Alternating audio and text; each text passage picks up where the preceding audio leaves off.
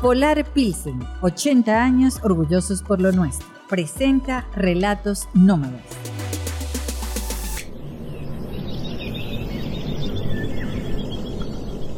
La resistencia. La verdad es que 35 años de viajes por Venezuela me han convertido en un testigo de excepción. Y es verdad que es muy doloroso constatar la destrucción, pero también a mí me llena de una profunda esperanza verificar la resistencia, el empeño de cientos de venezolanos en llevarle la contraria a la adversidad, en buscarle la vuelta a la penuria y conseguir un atajo para producir, para crear, para inventar, para reírse, para compartir con la familia, para vivir de lo que aman. En apenas una semana de recorrido por las inmediaciones de Caracas, comparto con ustedes seis historias de resistencia, una cada día. El lunes nos fuimos con Dorian Vanesca a subir a Lagunazo, en el Parque Nacional de la Vela. La abuela de Dorian era una señora Pemón. Esta señora, cuando tenía ocho años, la vendieron para trabajar en una casa de familia en Caracas. Y aun cuando ella más nunca supo de su origen, ni volvió a ver a su familia, ni visitó el sitio donde había nacido, esa práctica de amor por la naturaleza, de haber sido criada junto a los tupuyes, de haber honrado la madre tierra, estaba en su alma. Y esa fue la que le inculcó a su nieto Dorian. Y así fue como lo fue acompañando al Parque Nacional del Ávila, por allá por Guarenas, por Guatire, por donde vivían, y le fue enseñando las maticas y la tierra y esa naturaleza pródiga y generosa, y le fue mostrando la gracia, la bondad de la naturaleza. Y fue así como Dorian se convirtió en el gran guía del Parque Nacional del Ávila que había recorrido desde que era una criatura y fundó Acampar Ávila para llevar a cientos de venezolanos a subir esa montaña que todos los caraqueños alucinamos cada vez que la vemos. Ahí me explicó que las cladonias son líquenes que crecen al ras del suelo y que mantienen el equilibrio ecológico porque retienen la humedad.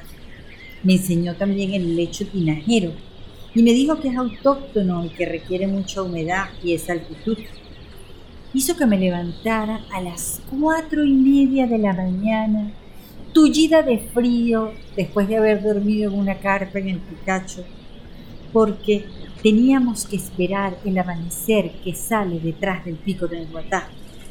Y hasta allí se llevó la cocinita para hacer el café y que nos lo tomáramos recién hecho justo en el momento en que el sol despunta y va pintando todo de amarillo y se aparece el mar allá abajo en Lagunazo.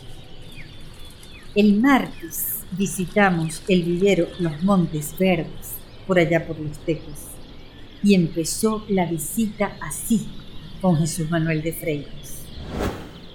El vivero tiene 44 años y mi edad es 44.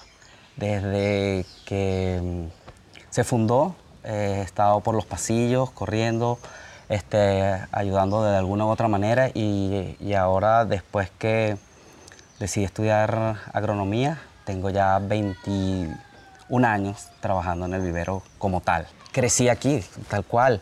Este, mis abuelos se, vinieron de, migrantes, como todos. Eh, se casó con mi abuela y le dijo, ya va, espérate un momentico, voy un año para Venezuela a ver cómo está eso allá y cualquier cosa te aviso. Al año se la, se la trajo. Y este, mm, empezó en Caracas, en una quinta en la Castellana, con una familia, una familia llamada Pérez Montesverde. Y de ahí agarró toda la confianza de esa familia y ellos le dijeron, mira, Manuel, tengo una, unos terrenos y una finquita ahí en los, teques. Vente que quiero que seas el encargado de, esa finca y era granja de pollo. Todo esto era Antes era todo de una siembra de, café y eso, pero después era una granja de pollo ubicadas en, sus diferentes parcelas, donde crecieron mis padres, mis tíos. Y después con el tiempo no siguieron con la granja y él decidió hacer un urbanismo. Y del urbanismo mi abuelo era el encargado de hacer las parcelas, las terrazas y le dijo, bueno, de todo eso yo quisiera dos parcelas después que yo me encargue de todo eso. Y es donde está la casa paterna y una, una parcelita donde, una, donde empezó todo esto. Una señora propagaba unas begonias y las begonias las fue propagando y eran tantas que de repente dijeron, bueno, así como bajamos pollos para Caracas, ¿por qué no bajamos esta begonia? Y por ahí empezó Vivero Monteverde, despachando de repente junto con los pollos también unas pequeñas plantas y después, ¿por qué no propagamos también esta? ¿Por qué no lo otra? Y así ya tenemos 44 años este, dando ese recorrido. Pero eso no es todo. En el año 2003 ellos tomaron la decisión de ser 100% orgánicos. Los viveros de la zona les dijeron que en tres meses ya habían claudicado, que eso era imposible. Ya tienen 18 años siendo 100% orgánicos y solo ven ventajas. Fue Jesuana Hurtado, ingeniero agrónomo, la que se encargó de que allí en ese vivero no entrara ni una gota de veneno y tampoco químicos. La salud del vivero hace que abunden las abejas. Hay más de 40 variedades de flores comestibles. Es insólito cómo varían de sabor. Hay flores dulces, hay otras saladas, hay otras que tienen un sabor neutro como para que solamente adornen tu ensalada había una que sabía a patilla y otra que era pura miel de abejas. Ellos organizan visitas guiadas entre los cocineros para enseñarles cómo deben usar estas flores, pero también siembran hortalizas, bebés y hojas. Hay más de 10 variedades de lechuga. Decidieron probar con el kale y se ha dado perfecto. Se especializaron en hortalizas bebés. Y ustedes saben que es lo más fascinante, que tú vas caminando por aquel vivero y vas probando una hojita de lechuga otra de rúgula, arrancas un rábano, coges una zanahoria, quitas, qué sé yo, una berenjena, y ahí vas mordiendo y masticando y vas haciendo tu propia ensalada. Y lo mismo cuando andas por las flores, porque esa es la extraordinaria ventaja de ser orgánicos, que nada de eso tiene veneno, que todo te lo puedes comer directo, sin lavar, sin nada. ¡Guau, guau, guau! Aquella papa fresca, crujiente por todo el vivero. El miércoles nos fuimos a la laguna de Tacarigua a hacer kayak y descubrimos que ahí, junto al puesto de imparques, queda la Escuela Deportiva Integral de Canotaje Star Kayak Tacarigua desde el año 2013. Y si bien es verdad que han tenido que buscar quien le done la proteína a los atletas que allí practican todos los días, que entrenan todos los días, supimos que aquí han crecido y se han entrenado Milenka Calcurian, de 16 años, campeona nacional de canotaje. Verónica Rivero, de 17 años, igualmente campeona nacional. Y Jonimar Perfecto, campeona en la modalidad canoa arrodillada, que lo que tiene son 16 años. En la adversidad más absoluta, bajo la chapa de sol teniendo que pedir que les donen la proteína, y ahí están.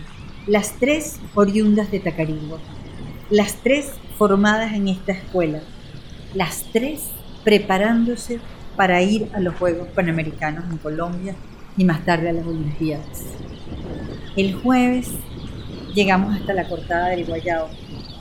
Tocamos el timbre en Amaranta Casa de Colibríes y entramos a ese balcón que tiene Cecilia por casa, Cecilia Martínez. Cecilia es médico patólogo y se convirtió en observadora y protectora de aves, de naturaleza, de los bosques y las flores que rodean su balcón. Mientras veía una lámina donde había algo terrorífico que era un cáncer, yo pensaba en la naturaleza. Y eso me hizo llegar a esto ese llamado, son llamados que te hace la vida, que te hace el entorno. la patología es muy dura. ¿ves? Y cuando tú vas a dar un... Muchas veces son, son buenas noticias, pero cuando tú vas a dar una mala noticia, tragas grueso. ¿Me entiendes? Entonces yo decía, yo no puedo seguir dando malas noticias. Las aves te hablan. Las aves me hablan. Vamos a buscar gente para que entienda que un árbol es importantísimo para nosotros. Eso. Y entonces, y, las aves te hablan, el colibrí que te busca y te dice, dame comida, que te toman en, una gotica en, en la mano, ese te comunica cosas hermosas. Que solo uno que está metido en esto lo entiende. Aquí viene gente a ver aves. Realmente esto es un espacio más para observadores de aves y para fotógrafos y para biólogos, porque es que se aprende mucho. Tú caminas por la naturaleza, por allí, por un caminito, tú te consigues cosas increíbles, una mariposita. Wow, a seguirle el ciclo a la, a la mariposa monarca, qué maravilla cuando ella... Eso es algo impactante y que me interesa mucho que la gente que venga, no solamente que venga y que sepa, que también venga a aprender y que las personas que viven en las ciudades entiendan, y sobre todo en Caracas, que hay mucho colibrí por allí que anda buscando una flor. Y hay que poner en un balcón, en los balcones, flores. Para los colibríes. Para los colibríes y, para, y, y frutas para alguna ave que esté por allí. Porque, bueno, mira, ellos necesitan comer en una ciudad donde es muy verde, Caracas, ¿no? Pero Tú, por ejemplo, no tienes muchas matas frutales, porque yo pienso que la, la arborización de la ciudad debe incluir los frutales para las aves. Yo soy un antes un después. Yo antes era, si tenía, tú sabes, esa mente preparada para ver enfermos, para este, eso, ver células, mm, este, trabajar en eso, pues. Y después de esto, soy otra persona. Yo tengo otro carácter ahora. Soy como, me siento así como más suave en la forma de ver las cosas, porque cuando uno se cría en un lugar como el que yo me crié, uno es, uno ve cosas fuertes, pues, ¿entiendes? Entonces uno se crea esa, esa recio. recio. Cuando te asomas a ese balcón, a esa celda, lo único que oyes es naturaleza. Es tan fiebrúa que convenció a su ex marido de que comprara un terreno por allá abajo solamente para llenarlo de matas porque no quería que le fueran a construir nada. Ella es de las que piensa que hay que sembrar flores en todas partes para que los colibríes tengan donde comer. Sí, sí, de verdad que sí. Es así, y es, y es pasión. Esto crea mucha pasión, arreglar una, una bromelia para que venga un colibrí que descubre que en ese fondo esa bromelia hay una florecita. Eso es algo que te hace sentir feliz. Hay gente que me dice, ¿tú vives sola? No. ¿Cómo yo voy a vivir sola con todo esto? No se puede, no se vive sola. ¿No? ¿Me entiendes? Entonces, hay gente que, que dice, oye, pero es que esto es demasiado. Yo a las, a las 3 de la tarde empiezo a oír los grillos y me asusto. No, qué maravilla. Es vida, es vida. Esa es la plenitud. Esa es la plenitud. Que no hay más nada. El sábado.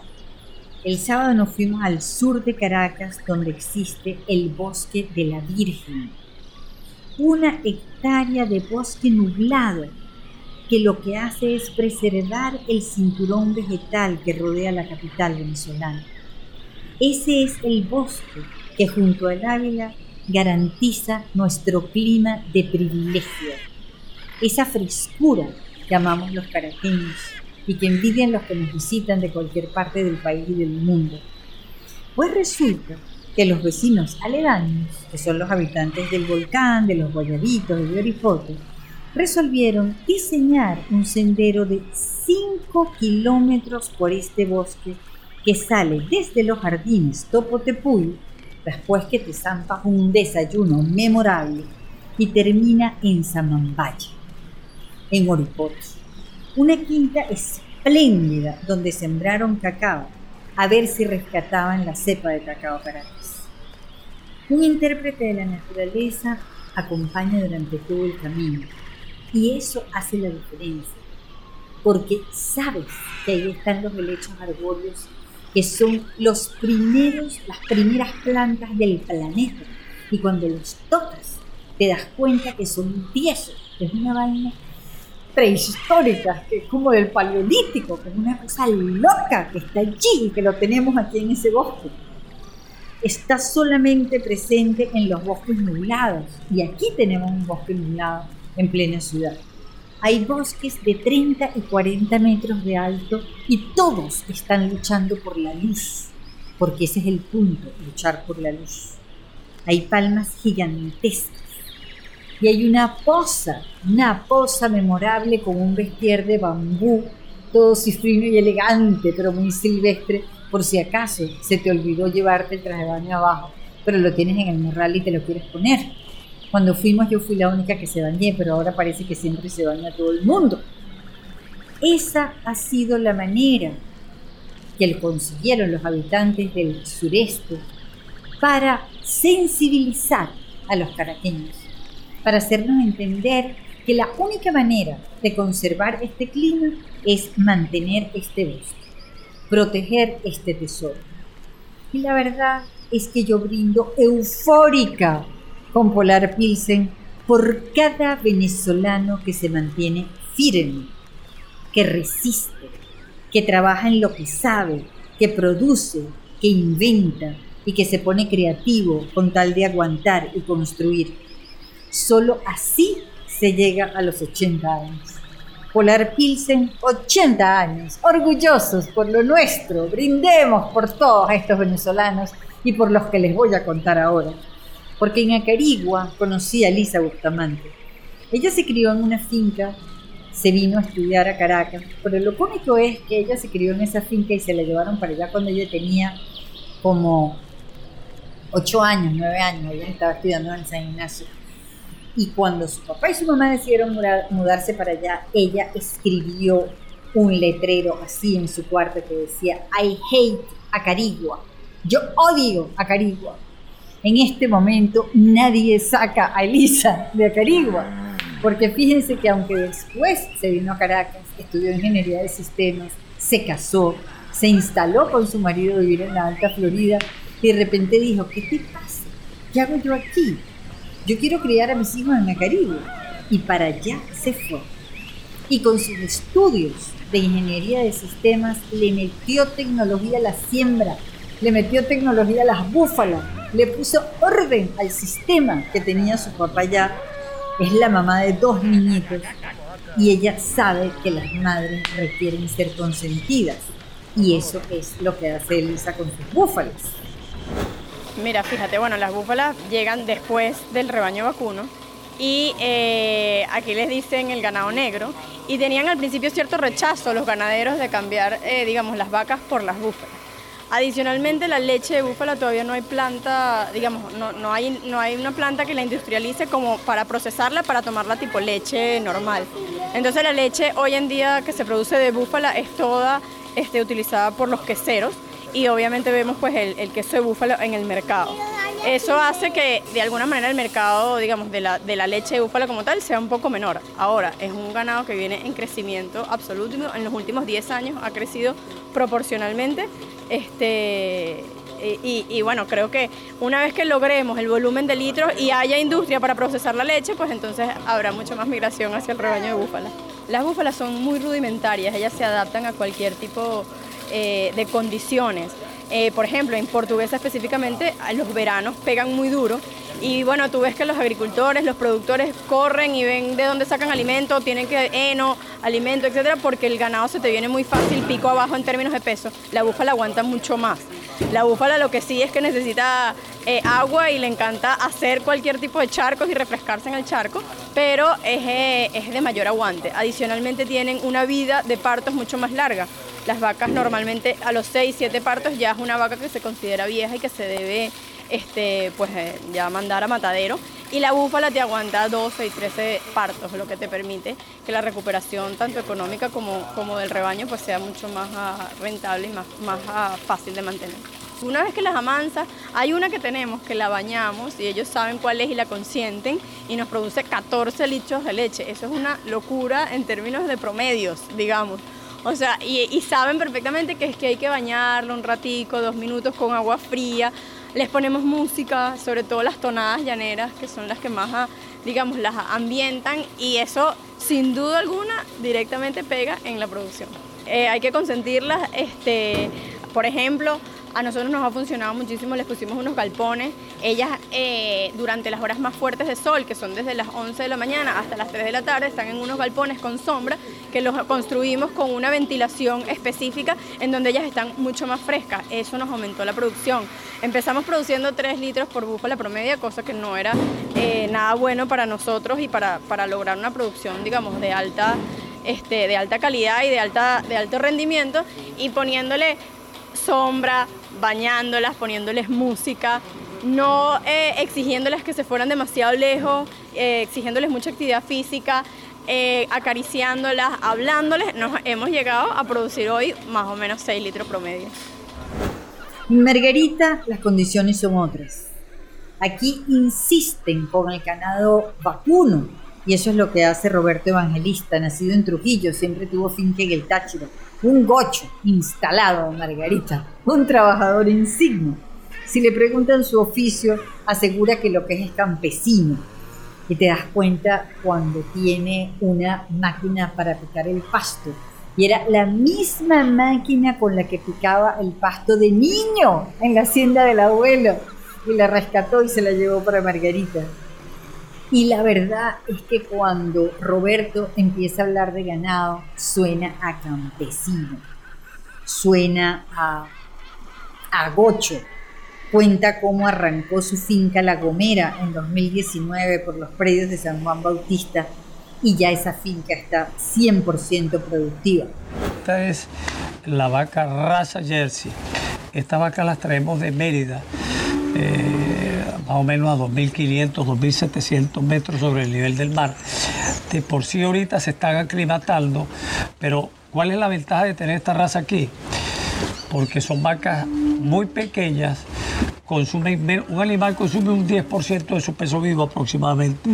Son pequeñas y son muy buenas productoras de leche si yo tengo una vaca mestiza eh, que me da, que pesa 500 kilos, esta vaca pesa 320, aquella vaca se come 50 kilos, esta vaca se come 25, 30. Y da más leche. Y me da 15, nosotros tenemos un promedio de 15, 20 litros por vaca, acá en Margarita. Oye, vale. Son vacas... ¿Son felices junto al mar? Y sí, eh, son muy felices junto al mar. Roberto sembró pasto y se dio prefecto Roberto se ha fajado a conseguir a los vecinos para que hagan lo mismo, les regala semillas, los asesora. Está absolutamente convencido de que Margarita pudiera autoabastecerse en carne si hace lo correcto porque ya una vez se autoabasteció. También en Margarita quisimos ir a conocer las salinas de Pampatar. Yo no puedo creer que después de más de 56 años visitando esta isla, porque yo fui cuando tenía 10 años, ignoraba la existencia de estas salinas. Tampoco sabía que estas salinas habían sido el sustento de Pampatar desde 1580. Eso me lo contó Bernie Salazar, el cronista de Nueva Esparta. Tanto que Pampatar significa pueblo de la sal en lengua indígena. Y todavía se sigue sacando sal de manera muy artesanal. Las lagunas rosadas, moradas, están frente a la calle principal del pueblo. Tú vas entrando y a mano derecha están los tarantines con techo de zinc y una máquina que muele y limpia la sal. Y a mano izquierda están esas salinas con todos los colores. Dígame cuando les da la luz del mediodía que aquello brilla, resplandece, que le salen unos morados y unos rosados que tú ni siquiera sabías que existían. Allí salen sacos por doquier, donde meten la sal y alguien va a recogerla. Es muy rudimentario, pero el pueblo sabe el tesoro que guarda y todos los margariteños le cantan a su salina. Tan pronto llegamos, ahí estaba el grupo Aire, Mar y Folclore, y nos recibe con su tema Salina de Pampatar, creado por José Rodulfo. Muchas manos trabajaron en esta salina hermosa, manos de hombres y mujeres, manos que eran callosas. Salina, cuánto te quiero, Salina, yo te adoré, Salina que me dio el pan, y hasta mis hijos yo crié, Salina que me dio el pan,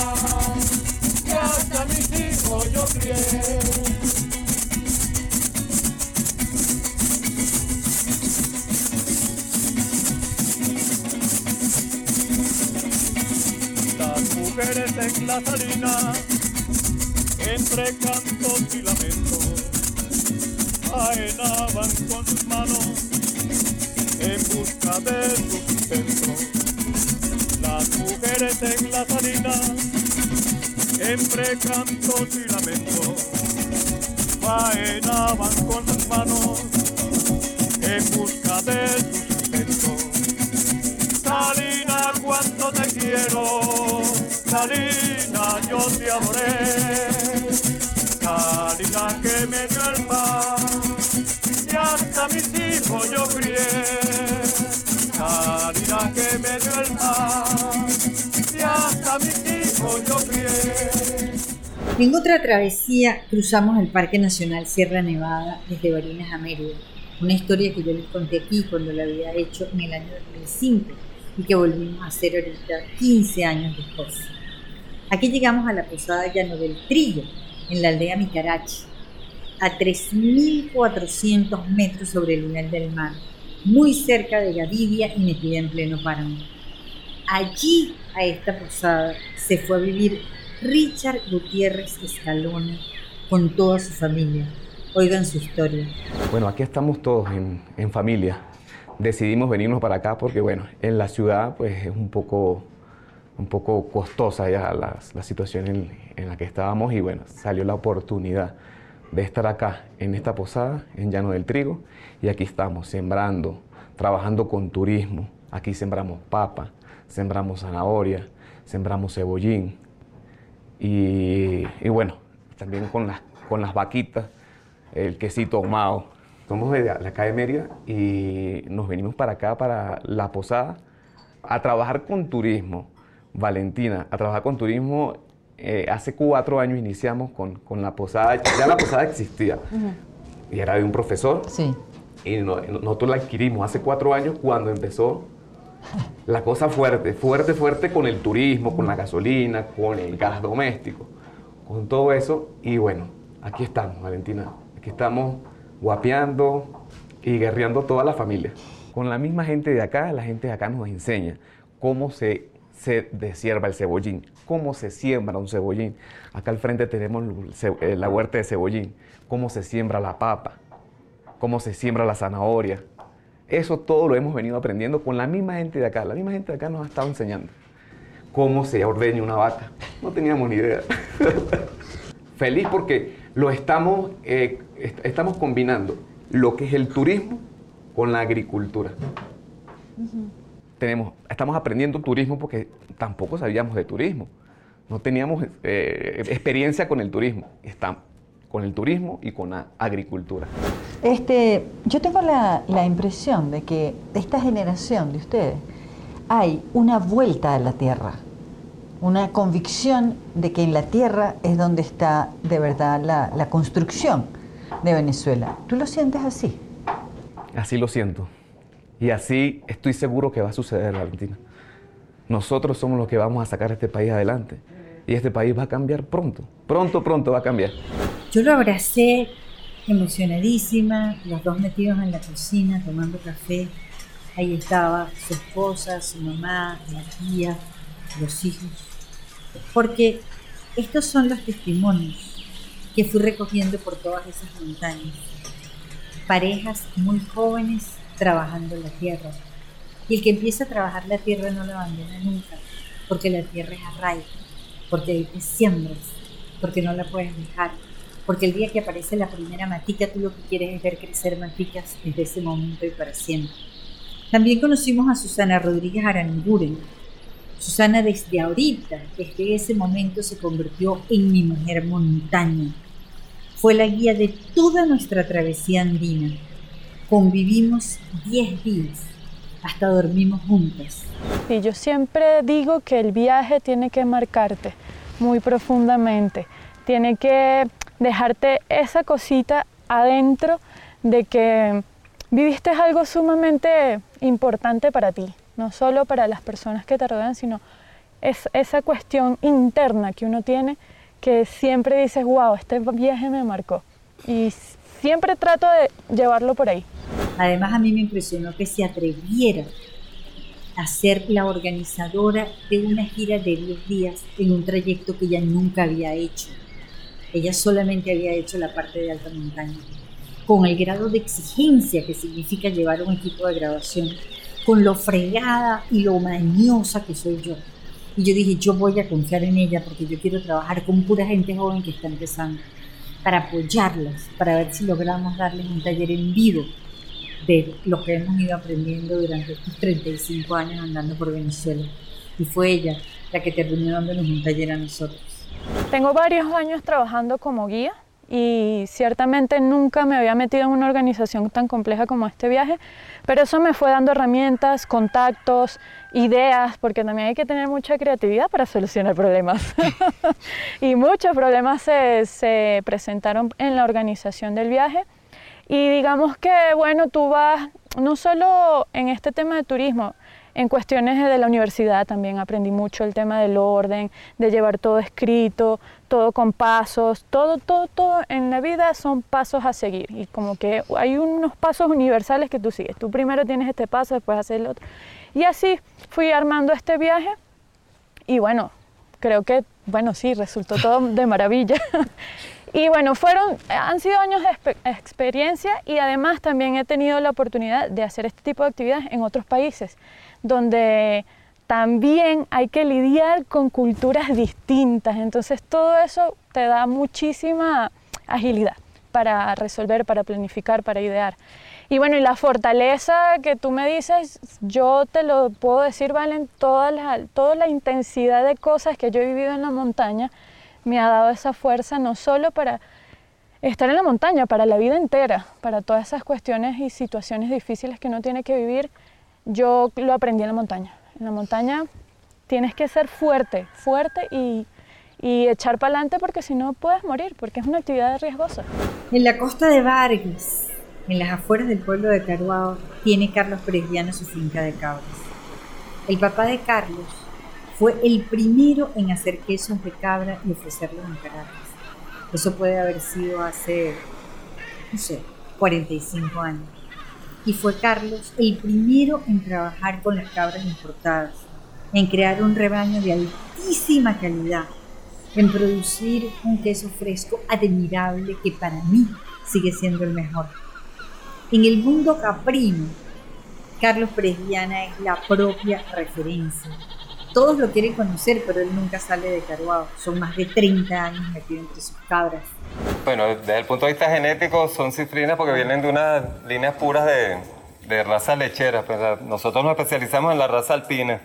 La trajimos de Estados Unidos en el año 88 87. Y bueno, en este núcleo empezamos en el año 91 y logramos, digamos, mantener la raza y mejorarla a través de inseminación artificial. es un rebaño cerrado, de hecho, porque no traemos animales de afuera nunca, sino es todo lo que ha ido produciéndose acá con, con inseminación. La cabra es un animal muy particular que ya de, de entrada son, tiene mucha capacidad de adaptación. Obviamente consideramos ideal para estas cabras lecheras un clima un poco más fresco, pero acá, a pesar de que estamos al nivel del mar, prácticamente estamos 40 metros sobre el nivel del mar aquí, tenemos unas condiciones muy buenas de, ventilación, también de vegetación alta que tenemos muy cerca de la finca y el río que, está circundándonos. De manera que, o sea, con toda la, digamos, esta vegetación y la humedad que tenemos, compensa un poco la, el problema que tenemos de, de calor. El manejo que tenemos es, orgánico, excepto porque todavía consumimos algo de alimento concentrado, que es un- una parte que no manejamos nosotros y son probablemente cultivos tradicionales. Pero digamos que estamos enfocados en ya prescindir de ese alimento para producirlo internamente, más que todo sembrando, pues a través de siembra de leucaena, maíz, algunas, algunas variedades de, de leguminosas que estamos utilizando. Nosotros digamos que a través de esta inseminación artificial hemos ido con el pie de cría que teníamos, que ya era muy bueno, pues trajimos unos animales muy destacados y hemos continuado, digamos, la mejora genética de estos animales porque, bueno, en Estados Unidos siguen haciendo una selección genética de producción de las madres y lo que eran animales élite, cuando yo empecé en el año 91, hoy en día han sido superados en producción y una cantidad de cosas, fenotípicamente también, con animales que, que son los que estamos utilizando ahora para inseminar de nuestras cabras. De manera que, que nos estamos beneficiando pues, de esa selección genética que se hace en Estados Unidos de estos animales y la estamos aplicando acá para poder ofrecer a muchas personas que ya hace muchos años eh, utilizan padrotes nuestros para mejorar sus rebaños o para cabras puras también alpinas. Y bueno, nos hemos convertido en un bastión importante hoy en día en Venezuela para, para lo que es esta raza. Y fue tan cómico que una vez unos productores de queso de cabra lo convencieron para ir a un evento en Occidente, un evento caprino que iban a hacer por Acarigua, y se convirtió en la vedette. Era como el Mickey del Disney, de los productores de cabra, porque nadie lo había visto jamás. Todo el mundo tenía su genética, todo el mundo había probado su queso, pero nadie lo había visto. Y él se atrevió a irse. Nunca ha desfallecido mi amigo Carlos. Nunca han desfallecido ninguno de estos venezolanos cuyas historias les acabo de contar. Yo no oculto la destrucción. Yo la sufro, la sufro horrores. Me da un dolor intenso. Lloro como bundo. Sé que es inaceptable. Pero a mí me nutren a diario las historias de resistencia porque significan que no entregamos. En Acarigua me consigo un amigo cuya familia tiene un spa. Él resolvió hacer un café saludable para que cuando las señoras salieran del spa, este, pudieran comerse allí algo ligero. Y cuando no consiguió el pan perfecto para los sándwiches que quería servir allí en su café, resolvió que lo iba a hacer. Ya que la mamá daba masajes, ¿por qué no hacer pan? Si dar masajes a él le parecía que era más o menos lo mismo que hacer pan. Ellos son oriundos de Taiwán y tienen 20 años en Tacarigua. Entonces la mamá, que es una fajada como él, resolvió irse a Taiwán a aprender a hacer pan. Y se pasó dos meses en Taiwán. Y se aprendió la receta de un japonés que preparaba un maestro panadero taiwanés. Cuando llegó aquí, con su receta, la receta llevaba una harina alemana y una harina canadiense. Y su hijo le dijo, mamá, aquí solamente tenemos dos tipos de harina, la regulada y la bachaqueada. Con eso tú vas a tener que hacer el pan. Y la señora se fajó hasta que logró que saliera el pan que quería. Y mientras tanto, todos los vecinos de la zona engordaron de la cantidad de pan que tuvieron que probar. Cuando lo volvimos a visitar y entramos a su panadería, todos los hornos que tenía allí eran hornos que había comprado de gente que se había ido. Y me dijo, lo único que yo quiero es que este pan no se venda solamente en Acarigua. Yo quiero llegar a Farmatodo y que se venda en todos los farmatodos del país. Ya tuvo una reunión con Farmatodo, ya llegó a un acuerdo y el pan se va a vender en toda Venezuela. Cuando empezaron a fallar las telas y los cueros aquí en Caracas, María Teresa Aristigueta resolvió que iba a hacer sus carteras de madera, así como lo oyen. Así que María Teresa es una señora bella, elegante, súper cifrina, fantástica. Empezó a recoger ese montón de troncos que había tirados por la calle y se buscó a unos artesanos de Quíboro. Y esos troncos los empezó a pelar y a cortar y a talar y a acomodar y a darles forma junto con esos artesanos. Y logró unas carteras que parecen una semilla, pulida, perfecta, bella. Pero es que las bisagras son de madera. las hace la gente de Keyboard porque son las que hacen para sus muebles y la hicieron también para las carteras. Entonces tú ves aquella carterita que se abre perfecta, 100% orgánica porque es pura madera que se consiguieron en un callejón, en una calle, pulida, pulida, perfecta. Y su hija resolvió mandar las carteras a la Bienal Iberoamericana de Diseño del 2020 en Madrid. Y María Teresa se ganó el premio de diseño en esa Bienal en Madrid. Y cuando la llamaron por teléfono, ella no entendía ni de qué le estaban hablando porque ella no sabía que la hija había mandado las carteras para allá. Y después de hacer sus carteras y de ganarse esos premios, dijo, yo voy a hacer muebles. Y una vez que andaba con esos carpinteros de keyboard buscando unos taladros y unas cosas que necesitaba para continuar eso con sus carteras, llegaron a una carpintería.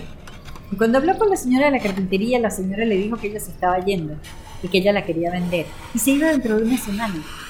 Y María Teresa llamó a una amiga de ella y dijo, vamos a comprarlo. Y compraron la carpintería. Y empezaron a hacer muebles. Y ahorita le hacen los muebles a Capuy. Y venden sus muebles en Capuy. Y siguen trabajando con los artesanos de piedra. Sí, yo decidí buscar historias de resistencia. Historias que me nutren, que me llenan de una esperanza sólida, porque tienen fundamento. Son historias que hablan de un país negado a claudicar.